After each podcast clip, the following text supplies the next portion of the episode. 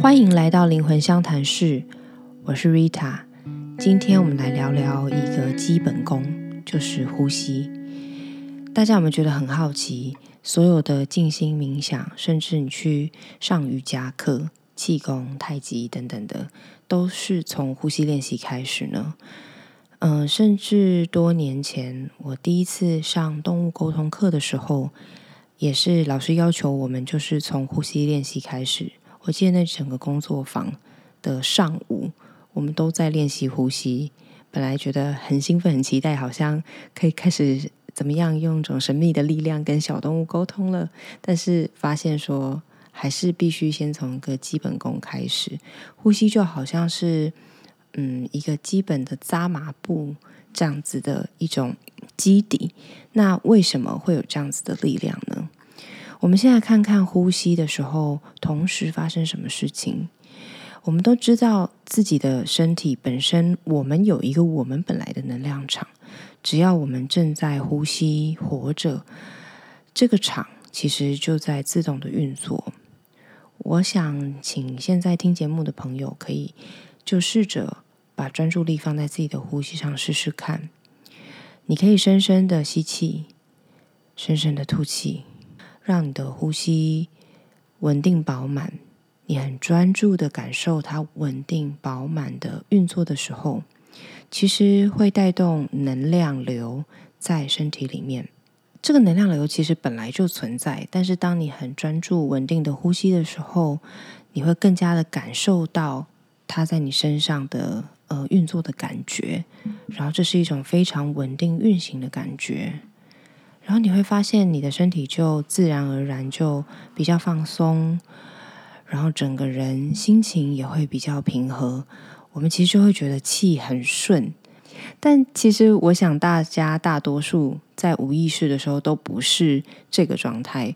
我们大部分都是呃很急呀，或者是压力很大啊，情绪很多，然后脑子高速的运转，很烦恼。那这些事情其实都会让我们无意识的身体僵硬，然后你的姿势就歪斜啦，呼吸其实也会变得非常的急促，或是很混乱这样子。这种时候，你就可以想象，刚刚那个能量流它并不是不存在了，好，只要我们活着，它就存在，但是它不是一个很顺畅的感觉，人就会。也因为这个不顺畅而感觉到更不舒适，所以恶性循环又回馈到心情的焦虑跟不稳定上，那整体的状态就会越来越低下。所以讲到这里呢，大家可能会发现，为什么很多时候我们是要回到自己的呼吸？因为当你能够意识到这件事情，意识到自己的能量状态不稳定的时候，呼吸其实是可以。呃，终止这些状态的一个最简单、最好的方式，回到稳定饱满的呼吸，你就可以终止刚刚的那一种恶性循环。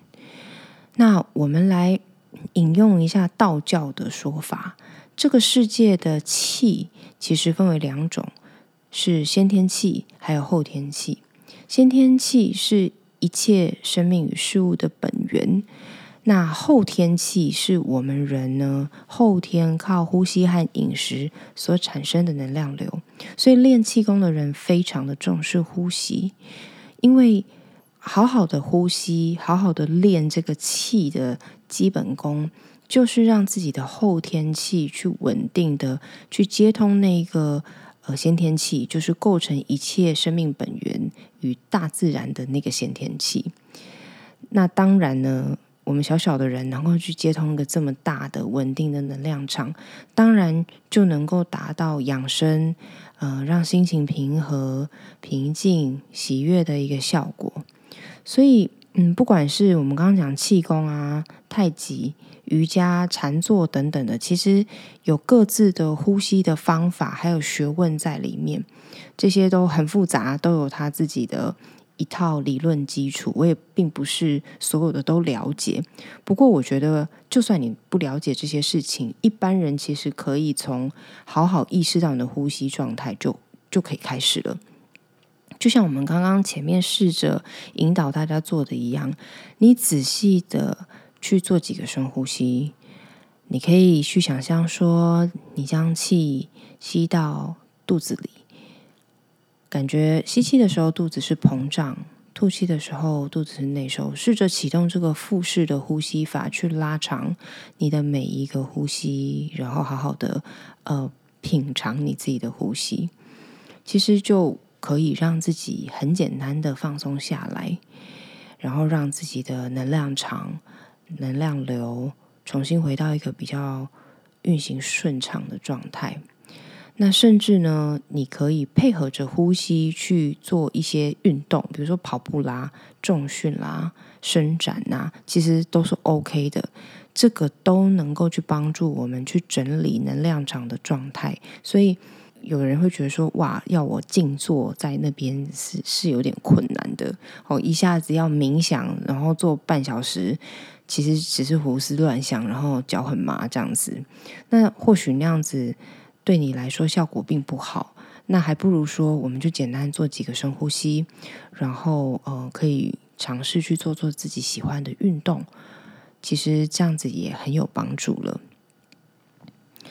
那当你去这么做的时候，其实我相信大部分的人会觉得心好像也静下来了。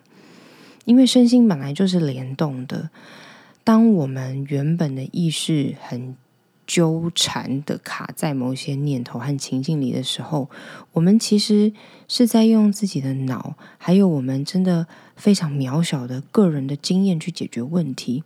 这个时候，意识就会越来越狭隘，因为你会越越来越卷进去那个很执着，或者是很小很。细微的一些观点，我们看不到更大的一种可能性。那虽然你现在还可能看不到，可是当我们透过呼吸去稳定的连接那个天地之气的时候，你可以想象，或许你的脑子还是没有想出什么其他的解决方法，可是。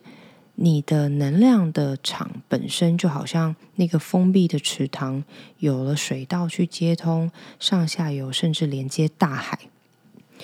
这个时候，你的意识呢会自动的开放，你不需要耗损个人的能量，而是允许这个宇宙所有的可能性来协助你。